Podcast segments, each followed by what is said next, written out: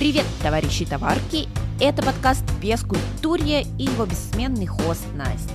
Вы, конечно, знаете, что мы, хотя и любим говорить о всякой дичи, бомжарах, алкашах, но все-таки не забывайте, пожалуйста, что бескультурье – это в том числе и интеллектуальный подкаст. И говорю я тут не абы с кем, а с интеллектуальными людьми. Так-то, Сегодня у меня в гостях Аня, ведущая телеграм-канала «Монологи книга торговки». Ссылка будет в описании. Это дама, которая читает больше, чем мы все с вами вместе взятые, обладает очень крутым, хоть и немного злым чувством юмора, ну и продает книги, очевидно. Аня объяснила, почему цифровые технологии все-таки не убьют бумажные книги, почему у нас такие не очень переводы зарубежной литературы, ну и, конечно, рассказала несколько бескультурных историй о бомжах в книжном, странных покупателях читателях книг и о мамочках, которые не разрешают подросткам читать про голые пиписьки. Итак, поехали. Привет, меня зовут Аня, и я книготорговка. Вы должны встать и похлопать сейчас в этом месте. Ты ведь сейчас живешь и работаешь в Сибири, верно? Но при этом училась ты в Казани. Я как-то осибирилась. Я 10 лет здесь живу и работаю, да. Но родилась и училась я в Казани. Ты закончила филологический. Расскажи, почему пошла именно туда. Вообще не очень представляю, что за люди идут туда учиться. Вроде как это, ну, не то чтобы бесперспективная, но, наверное, невостребованная профессия. Ну, тем не менее, как бы все филфаки полны, и все постоянно пытаются туда поступить. Все эти анекдоты про, что вы скажете филологу, да, два бигмака и большую колу, они вообще не устаревают. Ну, правда, не очень понятно, что делать, но, с другой стороны, мне было совсем непонятно, что делать еще. Ничего там в этом сложного нет, у меня просто во всех школах, в которых я училась, самыми сильными, самыми, не знаю, придурочными в хорошем смысле слова, всегда были преподаватели по русскому литературе. Я вообще как-то вопроса не стояла, как бы, что и как идти там. Потому что в старших классах я очень идеалистически была уверена, что я закончу универ и приду в свою школу преподавать русский. Слава богу, этого не случилось, да, я там уже очень-очень быстро поняла, что что-то мир немножко побольше, и можно заниматься другими вещами. Так, хорошо. А что пошло не так с работой преподавателем? Я сходила на четвертом курсе на практику, и поняла, что работа в школе, 80% ее – это работа с бумажками, с правильным заполнением, с формулярами, там, с этими всякими историями, и почему-то это оценивается выше. И нужно людям больше, чем, собственно, работа с детьми. А еще мне дали восьмой класс, 40 человек, и я со своим маленьким ростом и тихим голосом, как бы, не очень с ним, мы вроде бы заобщались, но как преподаватель я там совсем не зашла.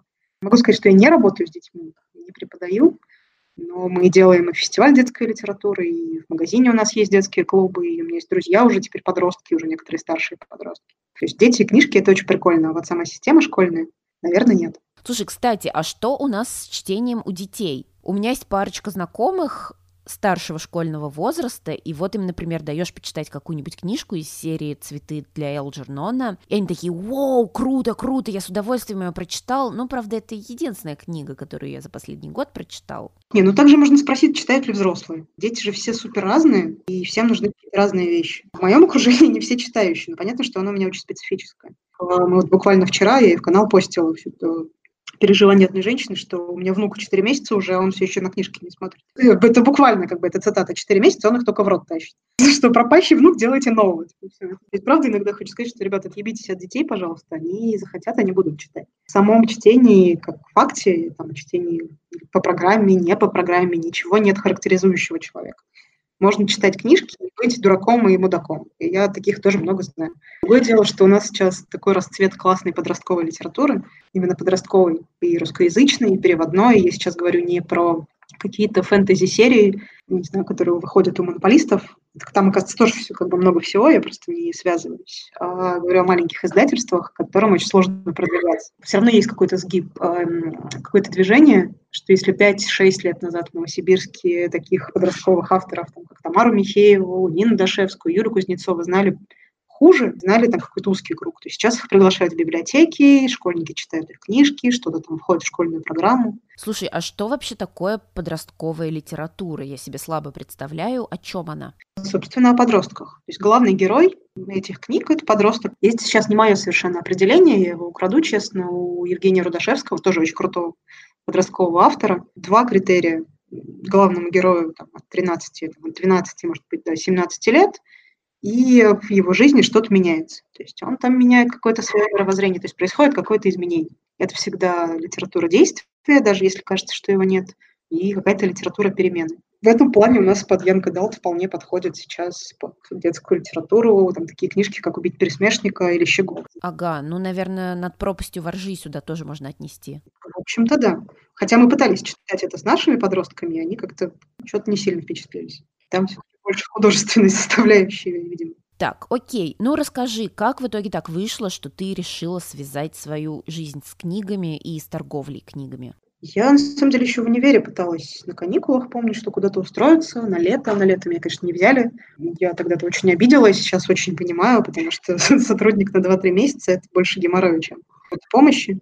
И когда я закончила универ, я переехала в Новосибирск, неделю или две потусила, а, и мне мой тогдашний молодой человек говорит, слушай, может, ты уже это, пойдешь работу искать? Я говорю, слушай, я пойду и найду сейчас. Он говорит, слушай, ты там месяц будешь ее искать. У нас был такой разговор, нужно там заранее начинать.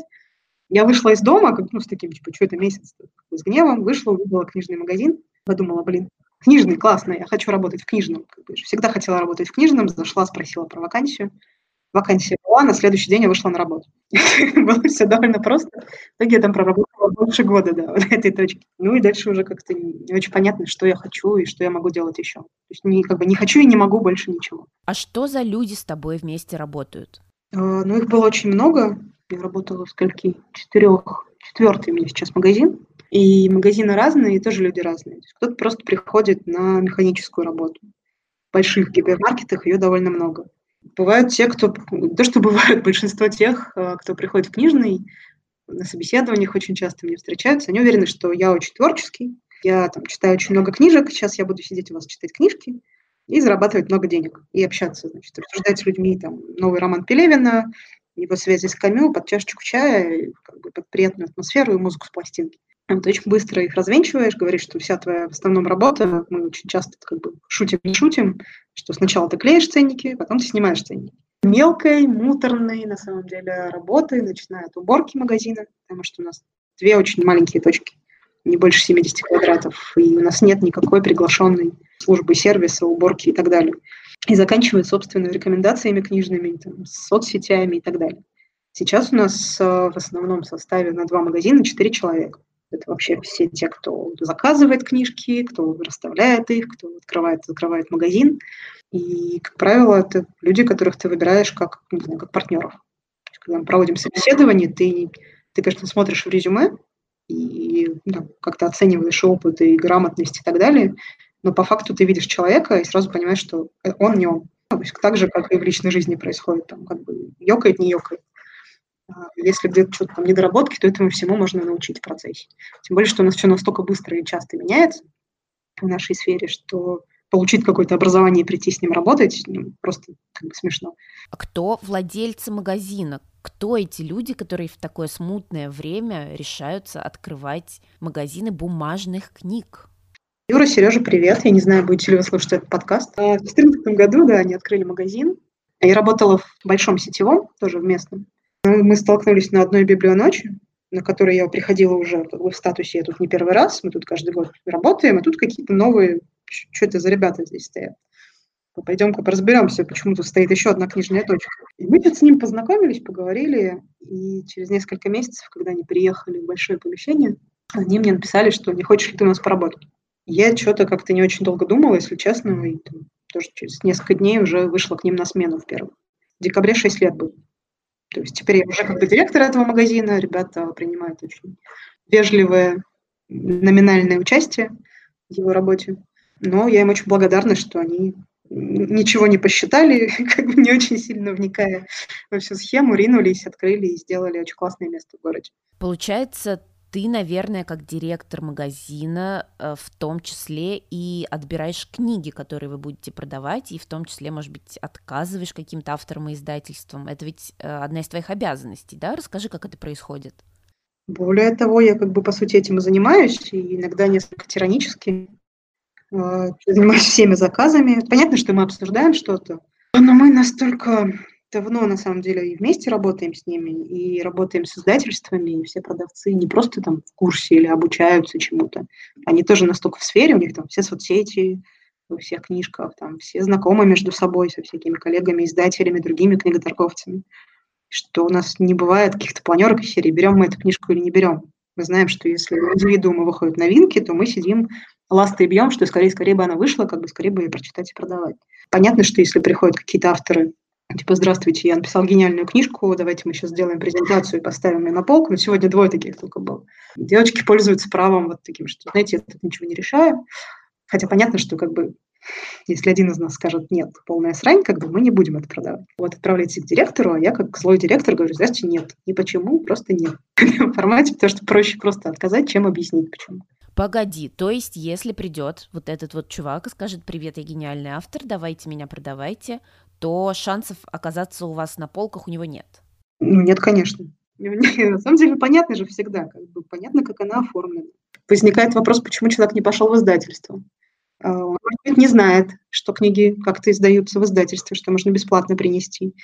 А, и тогда следует вопрос, а что он вообще знает о мире вокруг и чем он хочет поделиться, если он в этой сфере не, не почекал, не погуглил них. А второй вопрос, как бы второй вариант, что все издательства ему отказали.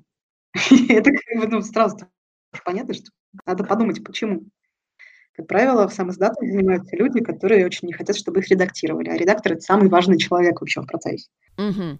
А бывает так, что приходят, например, от проверенных каких-то уже дружественных издательств, предлагают взять книги на продажу, а вы им отказываете? Ну да, мы не все берем. Есть, например, издательство «Малыши», э, ну как «Малыши», есть там совсем small press, у которых 3-4 книжки. Понятно, что мы их все берем. И зачастую это такая взаимоподдержка, это не столько способ на них заработать, на маленьких тиражах, сколько способ о них рассказать. То есть мы работаем как СМИ. А, есть, например, большие издательства, с которыми работаем, такие прям полугиганты типа Питера, у которых огромные объемы всегда, и из всего вот их каталога мы выбираем там, не знаю, несколько десятков наименований. Потому что они издают одновременно, например, там книжки Деграсса Тайсона, космофизики и что-нибудь там про лечение папоротником.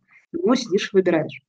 Понятно, что там есть какие-то средние издательства, у которых ты что-то берешь в количестве там, 20 штук, а что-то ну, вот по одному. У них это всегда региональный какой-то интерес, компонент, просто твой личный. То есть если я не знаю, как продавать эту книжку, я не буду ее привозить много и морозить у себя на полках. Расскажи, а бывают вообще конфликты с издательствами или конфликты с авторами? Издательства тоже, на самом деле, не сильно, если честно, там рвутся на полке книжных магазинов особенно маленьких, особенно где-то там в Сибири затерянных. Потому что как бы репутация и имя даже, которое мы себе там заработали за 6 лет, и какая-то сопутствующая реклама, которую мы делаем, там, и аудитория, это все классно, но вообще-то надо их продавать. Как бы конфликт основной у нас есть не между издателями, не знаю, или авторами, еще где-то, а скорее между там, с не знаю, монополистами большими, интернет-магазинами и теми, кто продает на маленьких точках есть это как бы конфликт системы скорее, а не личный. Понимаешь, что ты иногда отказываешь каким-то авторам, они потом тебя там, иногда приносят как бы Facebook маленький, и они как-нибудь тебя поливают и придумывают причины, о которых ты не говорил. Пару раз в жизни такое было. Это просто смешно. Ты сидишь и радуешься, что ты не работаешь с этим человеком. А какие нынче трудности и, может быть, несправедливости в книжном бизнесе, которые тебя вот прям бесят, вымораживают? А, налоги. Э, мы же всегда работаем с ценами и с людьми. Понятно, что есть там большая трудность э, в том, что как бы, государство вообще никак не поддерживает книжную торговлю. То есть можно говорить там, типа, не знаю, полпроцента от ее работы. А, там понятно, что периодически на каких-то государственных мероприятиях ты слышишь, как давай-давай, ты молодец, продолжай. Это как вот вся поддержка, которая есть от государства. Иногда у тебя спрашивают что-то, ты говоришь, ну, спасибо за вопрос, но вот если вы правда хотите знать, что нам нужно, как бы дайте денег, пожалуйста. Дайте НДС, ну, как бы что примерно равно этому же. Не знаю, субсидируйте площади для книжных магазинов. Понятно, что это влечет за собой кучу дополнительных всяких побочек, но это конкретные какие-то действия. Они говорят, ну, классно, очень интересно, спасибо, что пришли, и вешают очередной билборд из серии как бы читать полезно где-нибудь на трассе, где его прочитать невозможно. Как бы с этим делать, не очень понятно. Когда спрашивают, почему книжки такие дорогие, там, лучше мы купим водки, пойдем на эти же деньги. Это вечная такая история, что там ну, водка стала дороже, ай-яй-яй. А ты им объясняешь каждый раз методично, что до там, 40% стоимости книжки, которую заплатили, уходит государство. Платим 10% мы. Вру, ладно, 6% у нас есть, но это 6% чисто от стоимости книжки, от полученных денег. 10 или 20 процентов, там, в зависимости от категории книжки, платит издательство. платит налог транспортная компания, которая нам привезла. Мы платим налог за все-все-все все участники этого действия, за сотрудников. А, платят люди, которые сдают нам в аренду площади, нам, издателям, и складам и так далее. Они платят налог. Как бы, что же, как бы, если это осталось, что тогда же ушло, как бы хочется спросить. И, ну, по сути, как бы вот эти вот все истории, они очень сильно усложняют нашу работу. Расскажи, а как вот э, книжный магазин вообще рекламирует себя? Что вы придумываете, чтобы заинтересовать людей? А то, ну, цифровизация же, все электронные книжки вроде как читают, а бумажные уже, наверное, не особо. Да никак это не интересуем, они сами приходят все время. Какая-то никакая реклама никогда у нас не сработает. Она, во-первых, сильно дорогая для всего бизнеса. Весь книгоиздательский, книготорговый, тем более бизнес, это супер нищеброды. Плюс в этом тот, что, ну, то есть это реально, это супер маленький процент от экономики.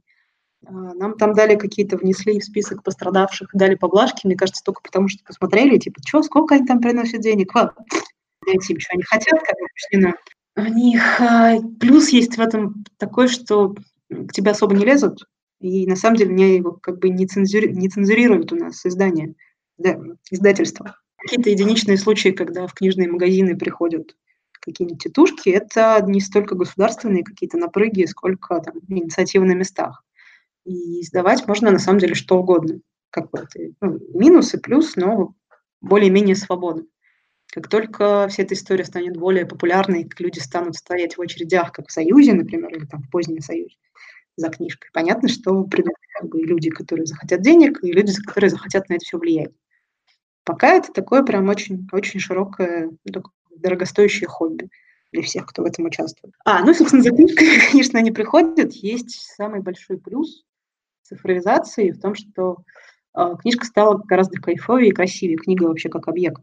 Э, я сравниваю, там, в 2010 году начинала работать, что я продавала и что я продаю сейчас. Гораздо круче стали обложки, стали привлекать дизайнеров, какая бумага, э, там, там играются со шрифтами, как бы это ужасно не звучало. Люди стали играть иллюстраторов, наконец-то, там, переводчиков. То есть как бы каждому конкретному объекту стало больше внимания. И в таком законе джунглей побеждают только те, кто реально делает очень круто. Будут продажи, будут там награды, оста, там, остаются они в истории или так далее. Книги стали сильно круче за последние десятилетия. Расскажи, пожалуйста, какие мероприятия вы устраиваете и в каких участвуете? Это ведь тоже, ну, в общем-то, форма саморекламы. Я вот видела у вас крутую задумку про аукцион плохих книг. Расскажи про нее, пожалуйста. Я с удовольствием, да, но нужно сделать большую важную ремарку, что аукцион плохих книг придумали не мы. А, его придумала Оля Арестова с товарищей из Владивостокского, теперь уже московского проекта «Код Бродского». А, мы съездили в прошлом году на фестиваль во Владивосток, который делал, собственно, код Бродского. И украли оттуда, ну, по договоренности, естественно, полюбовно, украли формат аукциона плохих книг. А, суть его очень проста. Шесть стендаперов, которые, естественно, не стендаперы в жизни, а какие-то обычные интересные люди. Они рассказывают о стрёмных книжках. Они выходят без цензуры, абсолютно мочат книжку, которая им не нравится. Будь то любовный роман из перехода или там «Атлант расправил плечи». Мы их тоже не ограничиваем совсем никак. Но их задача сделать это так, чтобы люди захотели это купить и продать это как можно дороже. И они действительно продают это все, ну, сколько мы, на прошлом аукционе собрали 25 тысяч, на все собранные деньги мы передаем в благотворительный фонд. То есть наша задача как бы здорово и весело угореть. Тот, кто продаст дороже всех, тот как бы объявляется победителем словно этого тура, получает от нас маленькую плюшку. Но по факту все приходят просто как бы здорово и от души поржать. И вот мы три их уже провели, и сейчас сидим, планируем четвертый, потому что, блин, все спрашивают, а когда еще, когда еще, можно я поучаствую? Ну, понятно, что это не, как бы, не реклама и не история для того, чтобы привлечь внимание к магазину. Это делается, потому что это прикольно, и потому что нам очень нравится это делать. Мы же как бы много лет работаем и проходили, что если мы что-то делаем чисто для рекламы, едешь на какое-нибудь мероприятие выездное, которое тебе душа не лежит, ты думаешь, ну ладно, зато аудитория. Может быть, как бы дам шанс. Ни разу такого не было, чтобы что-то, что тебе заранее не нравится, тебе приносило какой-то профит. А, то, что ты делаешь для себя, будь то там какой-нибудь детский мастер-класс, презентацию классной книжки, фестиваль большой, там почти международный, оно все и потом отдается. Потому что как бы люди тоже немножко не дураки и видят, что кто делает кайфово ну, для себя и для других, а кто для рекламы и какого-то заработка. А как это вообще самостоятельно устраивать книжные фестивали? Они вообще нужны сейчас людям, и кто на них приходит, что за публика? Наверняка есть ведь какие-то странные персонажи. А, из забавных историй, конечно, миллион, потому что мы делаем свой фестиваль в конце апреля. Вот в этом году он только в онлайне прошел, и очень жаль. И участвуем в местных, из них, наверное, самый приличный – это «Книжная Сибирь». И, конечно, приходят люди с улицы, для чего он делается в том числе, приходят какие-то свои люди, которым задать, ну, как бы, твоя задача на фестивале, как организатора, там, не продать книжки, не знаю, не собрать аудиторию, не циферные какие-то, а дать людям возможность концентрированно о чем-то пообщаться. То есть вот я вас на час запираю, вы сейчас будете говорить про детские книжки. Потому что ну, в обычное время понятно, что людям сорганизоваться самим не просто там сложно, невозможно, но как бы все занимаются своими делами. Чем шире фестиваль, чем он более государственный, тем больше, конечно, всяких странных безумных людей приходит. У меня на прошлой книжной Сибири была прекрасная женщина, которая брала реально очень классная, рассказывает про книжки, она берет книжки для сына, который где-то там, сыну причем лет 16, такой не маленький уже совсем. И я ей даю книжку, вот что-то из Popcorn Books, э, Аристотель и Данте открывают тайны вселенной. И как бы, простите меня сразу за спойлер, там два мальчика в процессе книги определяются там не только своей жизнью, но и с ориентацией. И понимают, что они влюблены. Более того, им родители говорят, ребята, а вам не кажется, что вы не просто друзья? Очень классная книжка, на самом деле, этим, как бы, и сюжетом, и всем остальным. И ей рассказывают, говорит, здорово, классно, Аристотель, Данте, имена классные, вот, типа, может, узнает про Аристотеля. Говорит, только нет ли там, говорит, случайно пропаганды чего-нибудь? Говорю, пропаганда чего? Ну, разных отношений, как бы, пропаганды. Я работала третий день, и как бы мне уже ничего не было страшно, что мне пришлось на весь стенд громко сказать пропаганда гомосексуализма, вы хотите сказать? Очень испугалась женщина, говорит, пропаганда есть, но как бы, да, мальчики геи, как бы, но это не важно, это не основа сюжета. Он не станет геем, если про них прочитает у них. Мне кажется, я ее не очень убедила, как бы, но к стенду пришло зато много людей. Очень прикольно пришлось еще рассказывать про закон наш, там, 436 и так далее. И не все же, как бы, они же не плохие люди, которые приходят и задают эти вопросы. Они просто в своей информационной повестке находятся. А часто, как бы, твоя повестка не сходится с их повесткой. Потому что ты вышел из своей норки, они там к тебе тоже пришли и себя неуверенно чувствуют в, там, в незнакомом пространстве. Поэтому часто как бы ляпают то, что не хотели ляпнуть. И каких-то суперагрессивных людей, которые пытаются на тебя надавить, мы не встречаем. Все равно как бы книжная тусовка – это супер милота всегда. Я по пальцам пересчитать, чтобы меня там очень сильно как-то расстроили покупатели. Так, так, и кто же это тебя там расстраивал? Как на, психоте... на приеме, да, психотерапевт. Нет, ну бывает так, что заказывают, там какой-нибудь постоянный клиент у тебя часто заказывает книжки, покупает, у тебя с ним какие-то почти дружеские отношения, а, там ты, я привезла весной много экземпляров одной книжки. Говорю, да, конечно, говорю, не нужно никакой предоплаты, я вам доверяю, я привезу. Я привожу книжки, не забирают, не забирают, не забирают. Тут я узнаю, что купили у конкурентов. И тут прям как бы, эй, без вообще, без упоминаний. Понятно, что как бы, мы не очень больше дружим с этим как бы, клиентом, не очень сотрудничаем на его мероприятии. Мне кажется, она так и не поняла до сих пор, почему я этому. А мне не хватило не знаю, как-то дерзости просто сказать, что вы меня подвели, и я больше не хочу. Это было как бы прям обидненько. Oh, fuck you. Скажи, пожалуйста, а ты подготовила для меня какие-нибудь бескультурные истории, может быть, трешовые, забавные, нелепые, глупые, дикие, странные? Много ли к вам приходят людей, которые не разбираются в литературе и которые разбираются? Э, дружите с покупателями? А, дружба с покупателями – это на самом деле обычное дело. У меня очень много есть друзей, которыми я так и познакомилась, которые приходили, и сейчас они как-то уже только свои. Там бывают, конечно, случаи, когда у нас прошлой зимой пришел в магазин человек, было очень холодно, и не знаю, как это сказать-то сейчас даже, в пору как бы новой этики. В общем, человек без определенного места жительства, и говорит, я ночевать здесь у вас останусь. Пока девочки в панике, я говорю, ну что, вызывайте ментов, что делать? Ну, как бы, ну а что делать, не вытаскивать же его? Он сидит, вроде никому не мешает, приехали мальчики полицейские. И первое, что они спросили у нас, есть ли в продаже уголовный кодекс? Говорит, да, мы везем, сейчас мы его знаем. Говорит, только говорит, кодекс нам нужен. А у нас нет кодекса. И мы говорим, ну, как бы, если мы вам кодекс не продадим, вы сделаете что-нибудь? Понятно, что каждый день приходят люди, которые, м-м, конечно, книжки никто не покупает, у вас тут пусто, никого нет, я один пришел. Никто ничего не куплю, вы скоро закроетесь. Понятно? Причем, как правило, эти люди приходят сразу после какого-нибудь супер там обеденного наплыва, когда ты три часа прыгал, скакал, одновременно принимал товар, продавал кучу народу книжки, не знаю, там, успокаивал ребенка, который что-нибудь пролил, там, какао. Там, в этот момент тебя может залететь птица в магазин, как у меня пару недель назад на смене. Ты пытаешься ее как-то, чтобы не убить и выгнать, и после этого приходит человек и говорит, угу, никого у вас нет. Да, так я и думал, никто не ходит сейчас в книжный. Ну, конечно, говорю, никого, нет, мы завтра закрываемся. Как бы спорить на самом деле бесполезно. Ну, то есть человек пришел самоутвердиться. Что, зачем ему чудак? Он тебя не слушает. Ты ему сказал, что он прав, он довольно ушел. Все. Кстати, да, забыли вот совсем про твой замечательный телеграм-канал «Монологи книг Дорговки». Там же тоже очень много крутых историй. Канал как появился? Я всем ходила на Ило, что-то рассказывала, что происходит. И мне в какой-то момент друзья в баре такие, типа, все, ты заебала просто, как бы заведи канал и пиши туда. Это была шутка не про то, что прям ты канал заведи, а про то, что все их заводят, и ты заведи. Типа, зачем ты нам это все? Рассказываешь. я прям при них его завела. Как бы, и он реально вот тоже работает как спуск. Ты что-то написал и из головы выпустил. Я на самом деле стараюсь не сильно жаловаться, не знаю, как бы не сильно гневаться, хотя многие думают, что я супер злая и боятся ко мне приходить в магазин.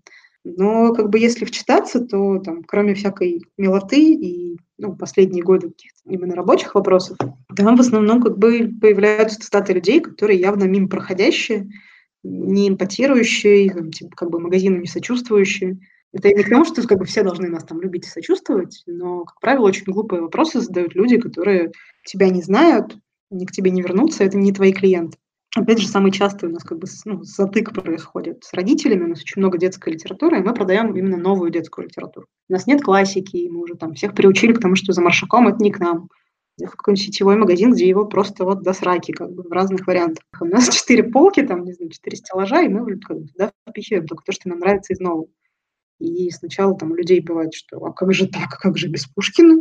Же мой ребенок без Пушкина? Ты говоришь, что есть другие книжные магазины, вы как бы, если очень хотите, вы найдете. А потом говорит, а как же так, у вас вот тут одни американцы? Что же, что же вы тут хотите вырастить из, наших ребен, из нашего ребенка шведа? Тоже пытаешься объяснить, что нет, американцев у нас практически нет, потому что у нас не переводится американская литература. Это большая значит, культурологическая проблема. Зато вот есть шведы, зато есть там, французы.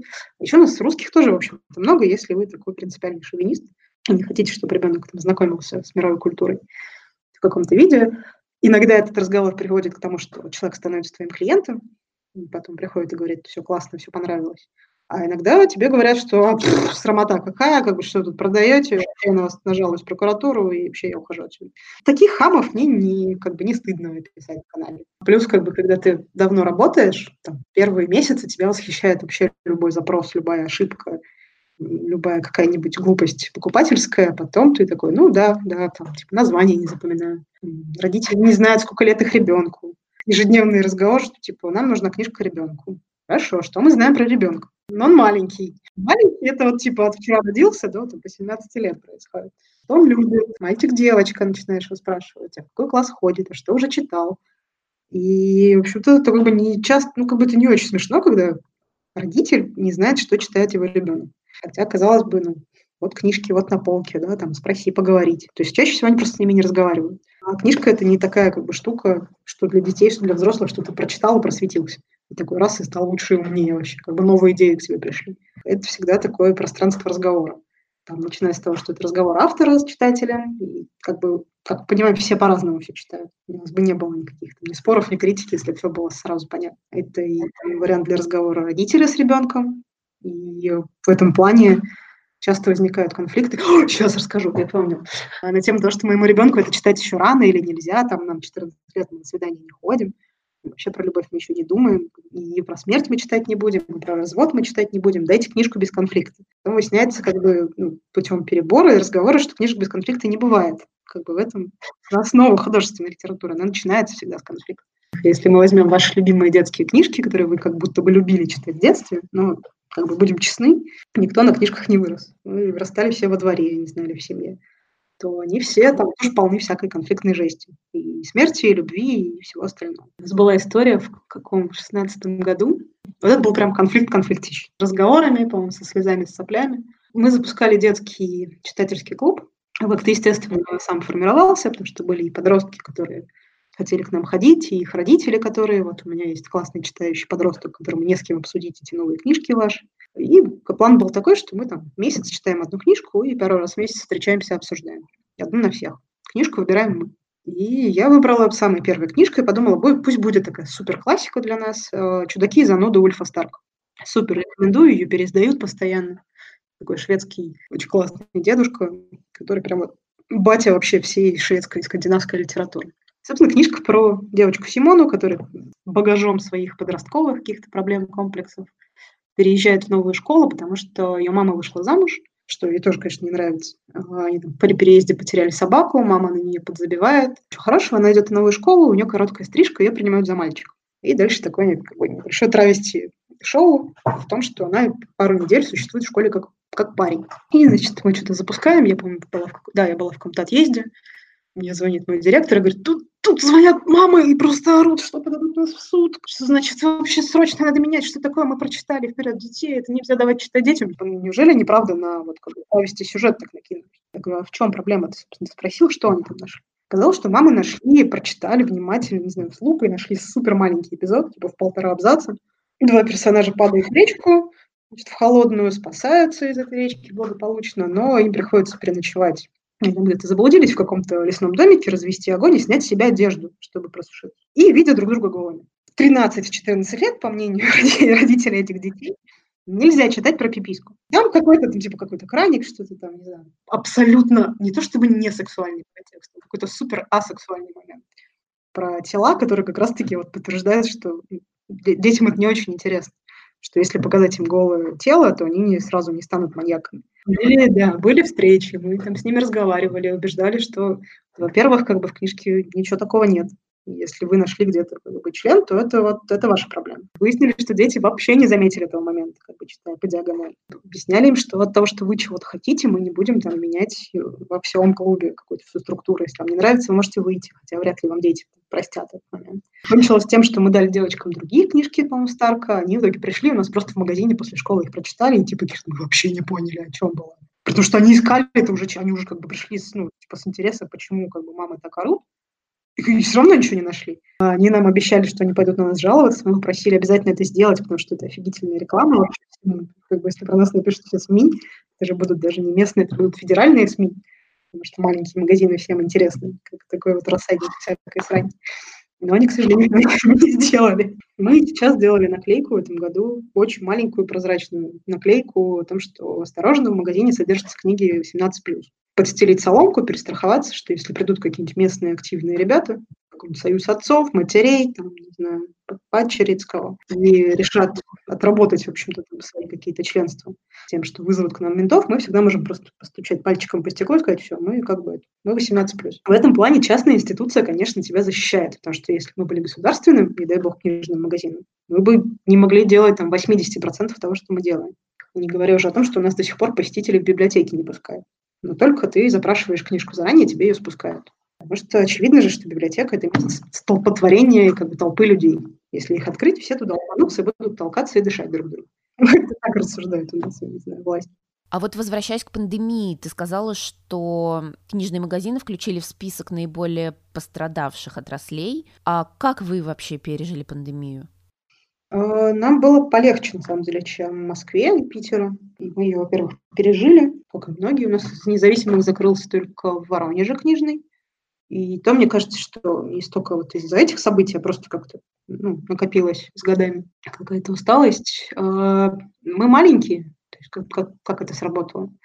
То есть, например, в июне мы узнали, что нам можно работать розничным магазином с отдельным входом. Это был большой сюрприз, потому что как бы, для нас не было запрета на работу. Нас технически в Новосибирске не закрывали. Тут оказалось, что можно. Мы такие, ну, спасибо, ладно, снова можно. Мы плюс-минус, ну, не то чтобы мы были готовы, это, конечно, так звучит, как будто у нас там миллион денег, подушка. Но все началось в Москве, в начале марта и к концу марта, когда закрыли уже нас и объявили там плюс-минус какой-то карантин или как это называется, мы уже видели, что происходит, и успели написать большой пост, что, ребят, сейчас мы все тут с вами посядем, давайте закупимся книжками, и все реально пришли и закупились книжками. Там отменили мероприятие, у нас стал под вопросом фестиваля, и в конце концов прошел в онлайне. А, но самое кайфовое, что вообще произошло, и, собственно, единственное, как бы, на чем мы там все продержались, оказалось, что за пределами Новосибирска есть куча людей там, по всем городам страны, там, от Благовещенска до Питера, там, в Европе где-то еще. А, есть люди, которые хотят у нас покупать книжки, а мы им до этого эту возможность не давали. Они вообще просто не догоняли, что они есть. И когда мы сделали всю эту историю с книгой в мешке, на которые вообще не делали ставку никакую. А, то есть была история одна Иса, давай сделаем еще это. Это было супер технически несложно, и оказалось, что мы как бы на этом выехали. Первый заказ из э, Новосибирска на книгу в мешке был где-то во второй десятке, типа там 11 может быть. То есть первые 10-12 заказов, они пришли из других городов. Реально с комментариями, что прикольно, наконец-то я могу у вас что-то купить. Понятно, что интернет-магазин это бы как бы историю не закрыл, но вдруг оказалось, что существует там, не знаю, 200 300, 500 тысяч людей, которые готовы э, нас поддержать типа, чисто физически. Прям вот в формате давайте я просто там писали люди, давайте я просто дам вам денег.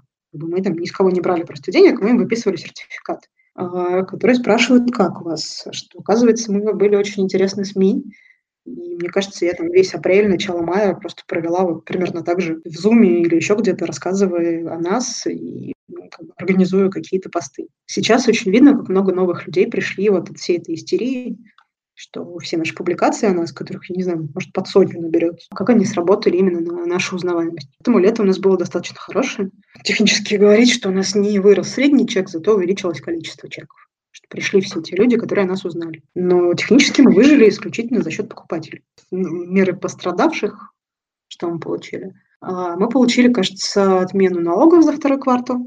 Я надеюсь все-таки, что нам их не засчитают. Как бы понять, что если мы не работаем, какие у нас налоги от прибыли. И вот сейчас получили еще этот, я все-таки надеюсь, что невозвратный кредит от Сбербанка. Большой на сохранение штата численности. Тоже я очень надеюсь, что мне не придется его возвращать. Очень длинно, мутно, куча документов, какие-то подписи все время, но что-то дали. Хм, ну что, довольно оптимистично.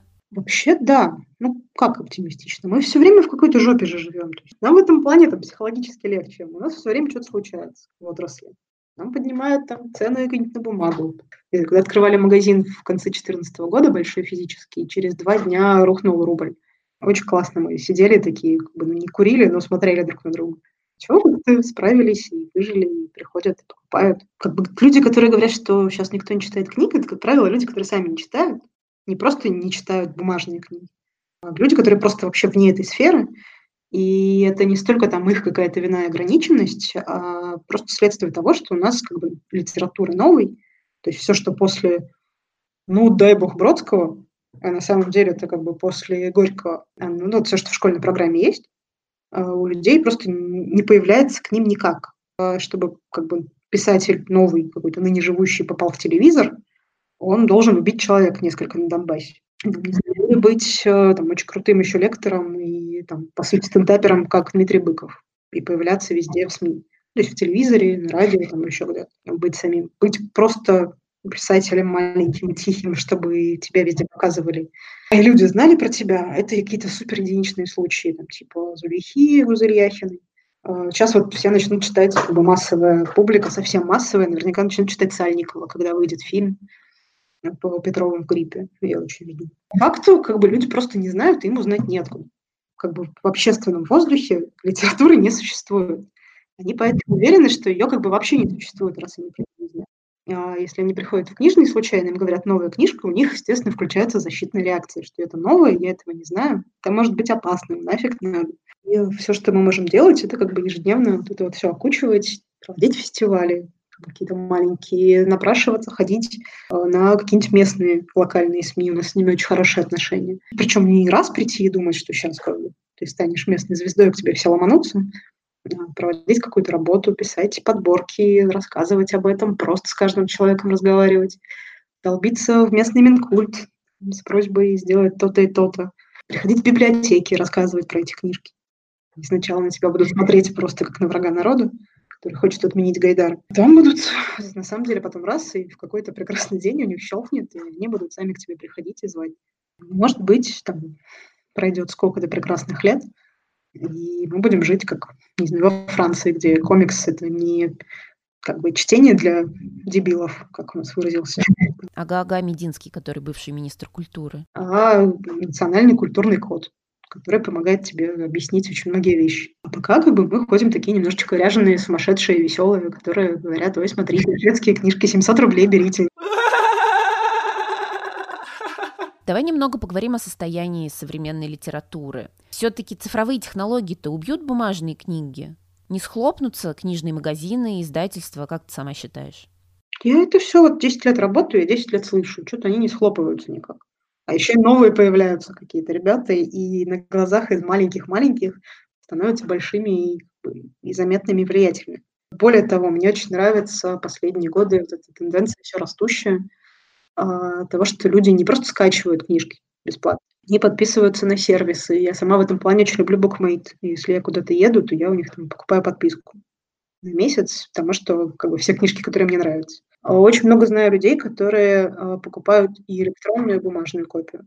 Более того, цифровое, цифровое распространение э, книжек, оно гораздо лучше, если будут все люди их покупать и платить. И платить нормально, не 10 рублей как из этого всего. Не знаю, в два раза дешевле, например, чем бумажная книжка. Это очень сильно и здорово повлияет на бумажную индустрию. Банально, что если издательство продаст 3000 экземпляров бумажных книг, за, не знаю, 600 рублей. И к этому всему еще 12 тысяч небумажных с э, супер меньшим расходом, естественно, многие-многие-многие факторы там за 250 рублей, то у них появятся деньги, чтобы напечатать еще что-нибудь в большем тираже и сделать это дешевле. Это не враги, короче, это все очень взаимосообщающиеся сосуды, которые друг без друга не существуют. А как у нас дела с современной русской прозой? Что мы с тобой ответим людям, которые говорят, что времена хорошей русской литературы остались в далеком прошлом? Вот ты знаешь, я с одной стороны вижу, что постоянно люди жалуются, вот, мол, нечего из современной русской прозы почитать, а с другой стороны постоянно идут какие-то обсуждения, новые сообщества, новые каналы, подкасты появляются о русской литературе современной. У нас уже очень много молодых классных появляется, ребят. Я не знаю, когда у нас было много и хороших. Не знаю, что мы на 19 век смотрим, там сколько было человек. Ну что, там Пушкин, Тургенев, Некрасов, они как бы все на стене висят. Кроме них, конечно, тоже были, но просто чисто математически их сейчас больше, и они все пишут, и у нас как бы писателей могло бы быть поменьше, мне кажется, в стране. Не знаю, я сейчас читаю новую книжку Марины Степновой, ее, конечно, не назовешь молодым, молодым автором, не человеком, за который просто там, не то что у нас очередь стоит, но люди все ждали и все обсуждают, что это новый русский роман. У Поляринова выходит новая книжка в сентябре. И все прям спрашивают, а что, а как, а когда будет ли, и будут читать и обсуждать. Ольга Брейнингер, сейчас я не назову всех, кого люблю, конечно, там, не Евгения Некрасова, которая вообще суперзвезда, на самом деле, и не вылезает с фестивалей.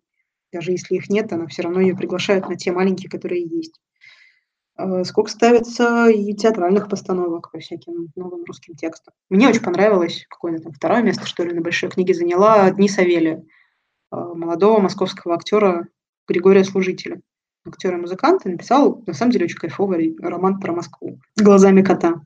какая-нибудь какой-то сраный, не знаю, кысь вот этот вот. Нет, все гораздо лучше. И они пишут, понятно, что в какой-то сложившейся традиции, плюс-минус, а, сложно с экспериментами, но пока нам бы как бы еще с, как бы, с традиционным текстом проработать. Как бы, если бы даже у нас один только Сальников был, нам бы жаловаться бы не стоило. Многие сейчас жалуются на переводы современных книг. Расскажи, с каким идиотизмом переводчикам тебе приходилось сталкиваться во время чтения и почему вообще, на чем основаны эти жалобы? Ну, как бы хочется ответить всегда, по идее, переведи, потому что переводит, слава богу. И я сама тоже как бы люблю иногда помандеть. Но мы же понимаем, что я как бы вот я сейчас сижу и жалуюсь какой-нибудь новой книжке Гэлбрейта, да, там, он, он же Роулинг, в детективе, что я вижу какую-то лингвистическую плохую связку, или вижу, что какой-то шаблонный немножечко перевод, но при этом я тот же самый человек, который сидит и, ну, как бы тоже так ножкой топает и говорит, скорее, скорее, скорее, он уже на английском вышел, я даже хочу прочитать. В лучшем случае книжка выходит после выхода ну, на английском, уж не говорю про другие языки, там сложнее, через полгода. Потому что как бы через год-два она выйдет уже в пиратском виде, ты ее уже не продашь, просто не будет никому интересно и так далее. А за полгода нужно ее перевести, отредактировать, а, откорректировать, сдать в печать. Это а книжка там 600 страниц, 800 страниц. Понятно, что на скоростях э, очень портится качество. Еще есть такой момент, что им просто плохо платят. Потому что они супер жадные, а потому что если переводчику платить художественной прозы, платить так же, например, как переводчику дипломатических переговоров или технической прозы, то книжки у нас будут стоить не 600-800 рублей, как бы, а 6-8 тысяч, возможно. И, как правило, у них это не единственный перевод в работе, когда они им занимаются что как бы художка для души, а для работы, как бы для денег они переводят еще что-то. И слава богу, что оно у нас есть вообще и хоть в каком-то приемлемом виде. Мне очень нравится, что люди стали узнавать имена переводчиков. Их стали выносить на обложку. Массе там 99,9%. Это очень поточный и очень скоростной перевод. То, что в нем мы находим не массу ошибок, просто что это не Google переводчик, а каких-то там две на книжку, это прям большое им спасибо.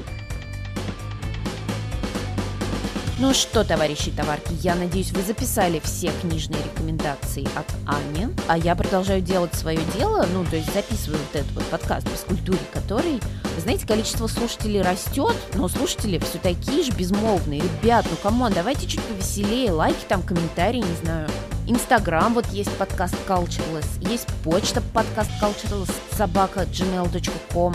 Вы тоже можете поучаствовать в веселье и напроситься ко мне в гости, мне только рада. В общем, что вы там, поактивнее. А Бескультурье обязательно вернется к вам. Всем пока!